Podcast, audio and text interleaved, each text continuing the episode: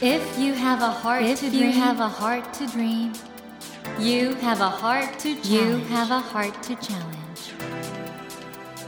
take that Take challenge that challenge and realize, and realize your dream. Your dream.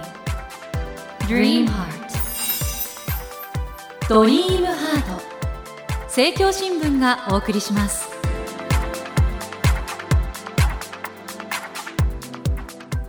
皆さん こんばんは茂木健一郎です。東京 FM のスタジオから全国38局ネットでお届けしていますドリームハート。この番組は日本そして世界で活躍されている方々をゲストにお迎えして挑戦や夢に迫っていきます。さあ先週に引き続き来週11月3日から全国で公開されますアニメ映画火の鳥エデンの花の作品の魅力をたっぷりお届けしていきます。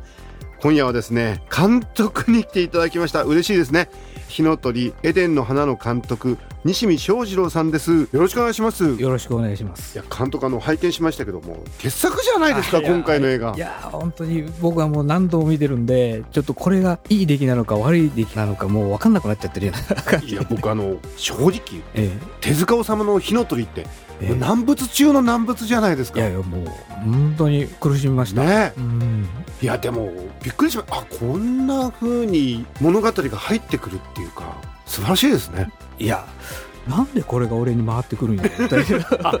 こんな難しいのが、ええもうどこ変えていいか分かんなかったんですよ僕、えええあまりにもなんか表現したらまずいようなシーンが多すぎて、はい。これをどうしろって言うんだよってちょっと思ってました。えいやーこれもしだから手塚治虫さんがまだ生きてらっしゃったら本当に喜んだんじゃないかなと思うんいやちょっですけどと本当聞いてみたいですねしかもこれおそらく一番手塚さんにとって大事な作品ですよね火の鳥ってね。もうライフワークだったので。これどうですか？それを自分が監督して映画化するという。もう最初は本当にプロデューサーの思い入れが強かったみたいですごく。とにかくこれがずっと作りたいと思ってたみたいなんですよね。ボロボロになった原作を渡されて、え最初の打ち合わせの時に話が合わないんですよプロデューサーさんと、うんうん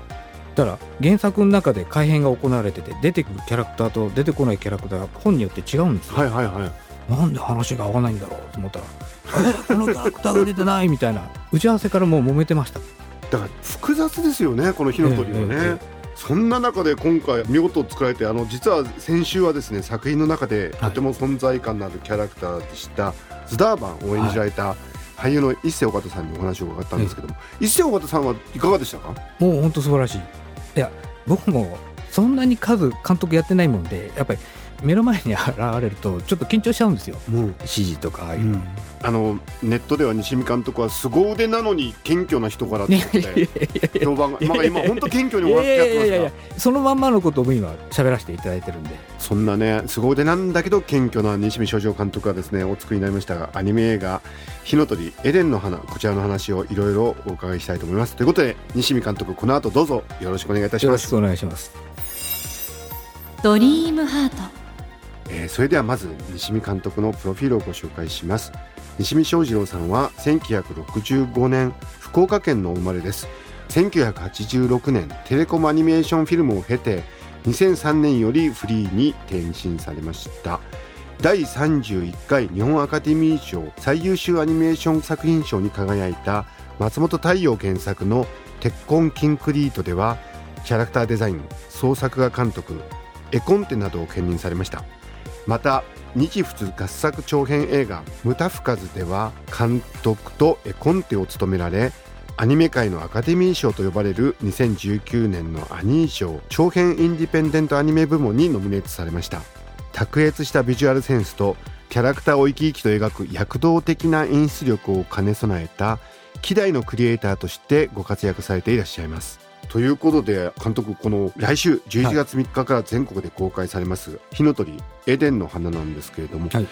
ちょっと改めましてですねどういう作品かと言いますと地球から遠く離れた辺境の惑星エデン17に降り立った主人公ロミが1300年の時空を超え数奇な運命をたどる壮大な愛と冒険の物語となっていますということなんですけれどもあの監督はもうキャラクターデザインとは非常に定評があるんですけど、ええあの手塚治虫さんの原作と今回のアニメのキャラクターってのはやっぱり監督なりの工夫があると思うんですが、はいはい。そのあたりいかがでしたか？いやなんかもう最初好きにやっていいって言われたんですよ。うん。じゃあちょっと好きにやっちゃおうと思って、最初は本当違うアプローチでやったんですけど、はい。あの、外国のアニメ作品とかちょっと好きで、そっち寄せにちょっとキャラクター作っていったんですけど、まあ、いろいろ意見が出て、作画監督をやった西田敏郎さんの絵に近くはなってると思うんですけどね。本当にあのアニメってあの絵の個性っていうかねはい。すごくなんか強く我々視聴者にはああのはい伝わってくると思うんですけど、ええそのあたりのキャラクターデザインの試行錯誤ってかなりありますよね。結構工夫して僕最初やったんですよ。そのジョージってキャラクターは、原作では逃亡者、うんロミオ連れてうんインチキの詐欺師みたいな人うんにうんロケットに乗っけられて連れて行かれてっていうシチュエーションがあると思うんですけど、うん。そういうバックグラウンドがある。その雰囲気はちょっと残そうと思って、ジョージってキャラクターはかなりストレスで、この辺は寂しくなってると思うと思ったんで、ここをちょっと薄くさせあて、円形脱毛症みたいな、ええただそれはちょっとやっぱり、プロデューサーから NG が出て、うん。今の形になるような。あちょっと高青年っていうか、ええええええうん。あの今回あの、ええ完成までこれ7年かかったってことなんですけれども改めて火の鳥向き合われて手塚治虫の凄さってのはどういうとこだなと思われましたか？これ、火の鳥だけじゃないですもんね、当時書いてたの。ああそうかそうか。もう、だから週8本ぐらい抱えてたんですよね、うんうん。あの作品を。そんなに人間って絵描けんのかと。思っちゃうか確かにね。す。どういうことなんですかね？だって全部ストーリー違うんですもんね。それをこなしてたっていうのがもう、そうか、ええ同じ絵描きとしええて手塚治虫の凄さってことを改めて、あんだけストーリーが頭にあるっていうのはもう、ちょっと本当すごいですね。それを同時に終わらしていくっていう。確かに同時進行で連載してたんですもんね。すごいなとは思っちゃいますよね。も西見監督はそもそもこのアニメをやろうと思われた原体験っていうのは子供の時どういう作品だったんですか？まあ、純粋にアニメも好きだったけど、うんどっちかしと漫画家になりたいなってどっか思ってるとこあったんですよ。あそうですか漫画家としてはどういう方がお好きだったんですか、当時は長井剛さんとか。長井剛さん、はいはい、はいはいはいそれと、ガロ系とか、ああいうのが好きですね。じゃあ西見監督やっぱりあの二次式とかあーああのあたりがお好きだってことですね。柘植さんとか、忠夫さんとかも、あの雰囲気のある感じがいいですね、やっぱりで。も今回そういう意味においてはその火の鳥エデンの花の映画にはそういうとこ生かされてる気がするんですけども。あなんかやっぱり、見てる人に行ってみたくなるような空間はちょっと作れたらいいなとかって、うんいつも思って書いてはいるんですけどね。なんかすごく不思議で心惹かれる世界を描いててあじゃあそういうところが監督のクリエイティビティとしては？まあちょっとこう、自分の思ったことが画面出てりゃいいなとは思ってるんですけどね。なるほどなこのアニメ監督の作家性ってのはいろんなその作品とかにも影響を受けて来られると思うんですけどもその漫画は原体験としてはそういうのが現れてええアニメーションの作品としてはどういうものがお好きで来られたんですか？僕の世代ならもう誰でも口にするやろうと思うんですけどね。宇宙戦艦ヤマトとか、うんうんうんスリーナインとか、当時の宮崎さんの未来少年コナンとか、うんうんうんあの辺のラインはもああ。で、そういう経験があって、今回、その、手塚治虫、はい火の鳥エデンの花に結実したんですけれども、この原作は実はいろいろその表現に苦慮するような、まあ、手塚治虫なんで人間のこういうとこまで描いていいのかええみたいなことがあると思うんですけど、それをこういう形でね、商業映画にするってのは、本当これやっぱりかなり大変だったんじゃないですか？う、いやいやもう本当どうすんだよこれってずーっと思ってましたもん。でも、結果としては本当に素晴らしい映画になりましたね。あ、まあちょっと、エゴサするじゃないですか。やっぱはいりちょっとあそこがっていうところあるから、まあそれはしょうがないよなと思いつつも、ちょっと傷ついて見てるところはあるんですけどね。手塚治虫作品は、もう何か言いたいことがある人が多すぎて、えで僕はやっぱりあの今のお話伺ってああと思ったんですけどやっぱりあのフランスのような作品もお好きで、あのガロ系のものもお好きで、そういうしちょっと詩的な感じっていうかポエティックな感じが今回の「火の鳥エデンの花」は見事に出てるなとえ思って。ありがとうございます。まあちょっといろいろ我慢した部分とか、ちょっと乗り越えられなかった部分も多々あるんですけどね。あでもそういうことを含めて、ええでも監督はもうたくさん見過ぎてると思うんですけど僕は初見で見てすごく感動したあありがとうございます、本当に。たくさんの方に見ていただきたいですね。本当にこう、やっぱりなんか、ちょっとした楽しみでもあるんですよ。見て喜んでもらいたいじゃないですか、せっかく作ったんで。なんかそれが見れるのが楽しみなんですけどね。まあみんな喜んでくれるわけないとは思うんですけど、やっぱりこう、悪口って破壊力すごいですもんね。やっぱり傷ついちゃうんですよね。そうですね。ええ皆さん、火の鳥エデンの花を見たら、いいことをたくさん書いてくださいね。森健一郎が東京 FM のスタジオから全国放送でお届けしていますドリームハート。今夜は来週11月3日から全国で公開されますアニメ映画火の鳥エデンの花の監督西見翔二郎さんをお迎えしてお話を伺っています。ドリームハート監督あの監督の今までの作品はですねやっぱりあのアクションシーンが素晴らしいという評価なんだと思うんですけども、これご自身ではどうですか？アクションシーン。アニメーターとしてはアクションシーンは今もっと丁寧に描ける人いるんですけど、同じ絵をたくさん描かなくていいんで、え？なんかそうなんですか？そうなんですよ。どっちかっていうと、こう、同じ絵を何個も描くのってやっぱ大変なんですよ。今回アニメーション僕のタイプじゃなかったんですけど、うん。あの、火の鳥ですけどね、うん。あの、芝居のシーンがすごく多いんですよ。はいはいはいはいはい本当同じ絵をね、細かくいっぱい描かなきゃいけないんですよ。うんうんうんで、あの、まあ、スタッフが調べてもらって、本当そういうの得意な人をたくさん連れてきてくれたんで、うんそれはすごい助かりました。でも監督の新しい魅力が今回火の鳥エデンの花では出てると思うんですが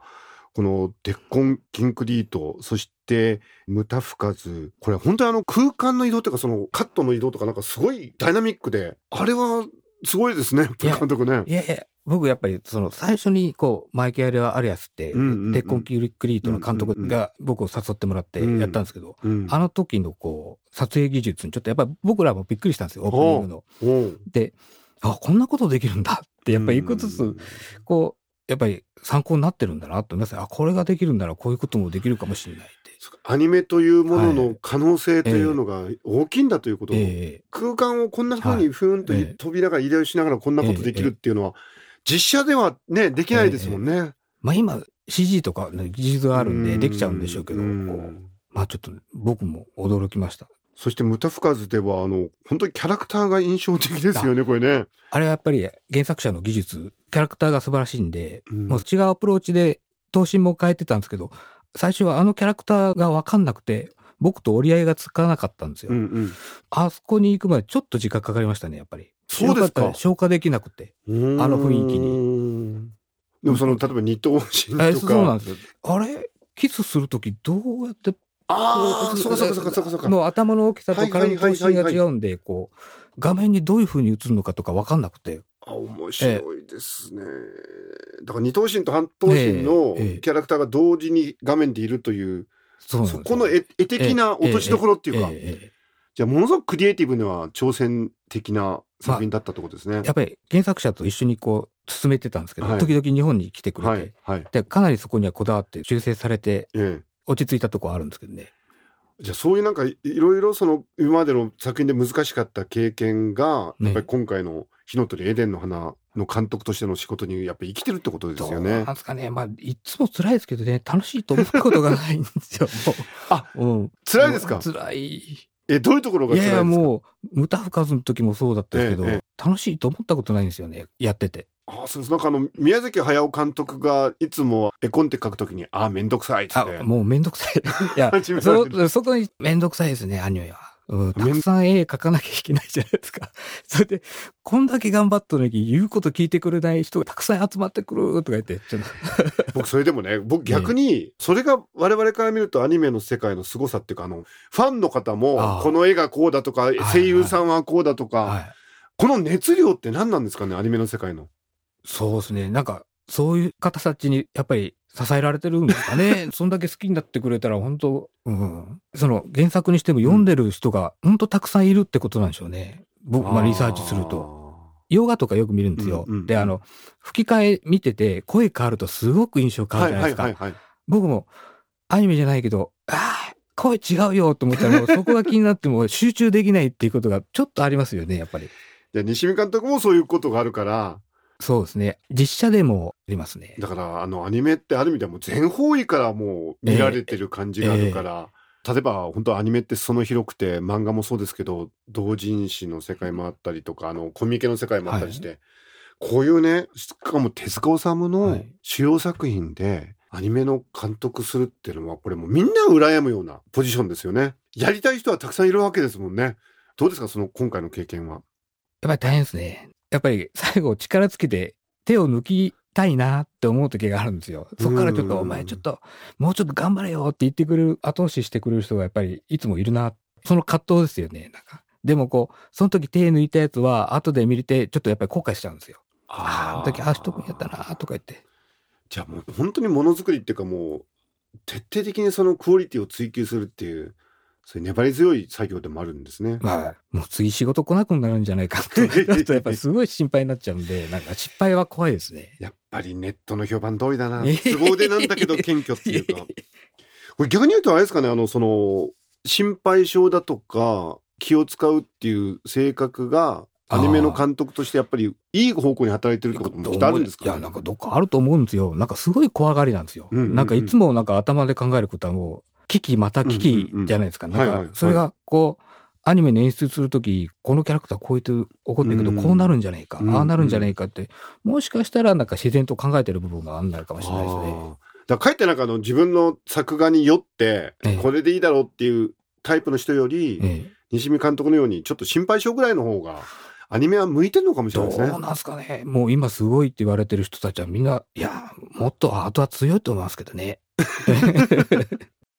今夜はですねアニメ映画「火の鳥エデンの花」の監督西見正次郎さんをお迎えしてお話を伺ってきたのですが残念ながらそろそろ和解の時間になってしまいました。映画「火の鳥エデンの花」は来週11月3日から全国で公開されます。上映される映画館など詳しい情報は公式ホームページをご覧ください。ドリームハートのホームページからもリンクを貼っておりますのでご利用ください。ということでこの番組のテーマは夢と挑戦なんですけども今後の西見監督の夢挑戦何でしょうか？ありがちなんですけど、こう、思い出のようなのが画面に出ればいいなと思って作ってる場合あるんですよ。ちっちゃい時見た。で、僕、北九州出身なんですけど、うんうん。生まれた場所なんかやっぱ景色がどんどん変わっていくんですけどね、その生まれた時に行ったあの、角打ちのお店とか、ああいう雰囲気やっぱりどっか頭の中に残ってるんで、そういうのが画面に出せればいいなと思ってまあそれはでも見たいですね。かつて、うん。あの日本のはい。どっかにあった街の風景みたいなの。を、す。外国を舞台したようなアニメしか作ってないんで、日本に帰ってきたいなっていう気持ちがちょっとあるんですよね。ぜひ日本に帰ってきた 西見監督のここの中にある風景見たいですね。まあ、僕の中でちょっと密かに思ってるドリームですかね。あありがとうございます。茂木健一郎が東京 FM のスタジオから全国放送でお届けしていますドリームハート今夜はアニメ映画火の鳥エデンの花の監督西見正次郎さんをお迎えしてお話を伺いました監督最後にエデンの花を楽しみにされている方々はたくさんいらっしゃると思うんですけども一言お願いできますでしょうか？もう今、火の鳥のことになっちゃうんですけど、火の鳥、エデンの花、よろしくお願いします。皆さんぜひご覧ください西見監督本当にありがとうございましたありがとうございました。Never let go of that dream. Never forget Never that heart to challenge. heart to challenge. Dream heart.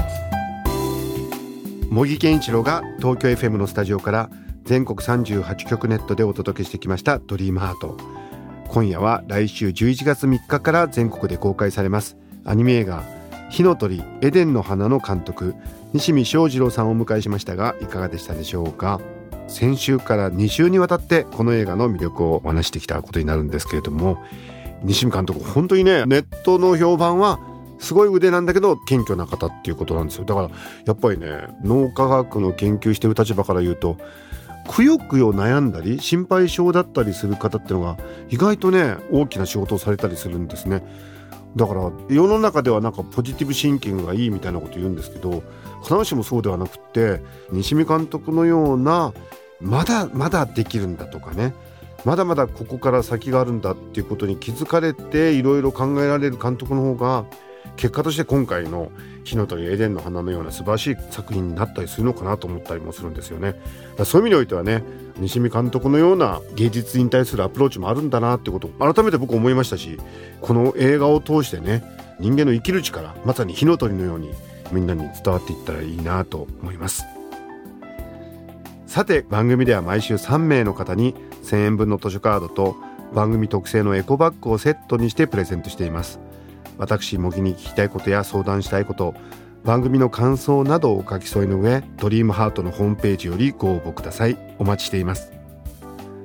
そしてスマホアプリオーディではドリームハートの番外編番組模擬健一郎のポジティブ脳教室を配信中です。ぜひこちらも聞いてみてくださいね。さて来週は10月14日土曜日に東京大学教授で哲学者の国分光一郎さんをお迎えし東京 FM のスタジオイリスで行いました番組の公開収録の模様をお届けします。どうぞお楽しみに。それではまた土曜の夜10時にお会いしましょう。ドリームハートお相手は森健一郎でした。ドリームハート。政教新聞がお送りしました。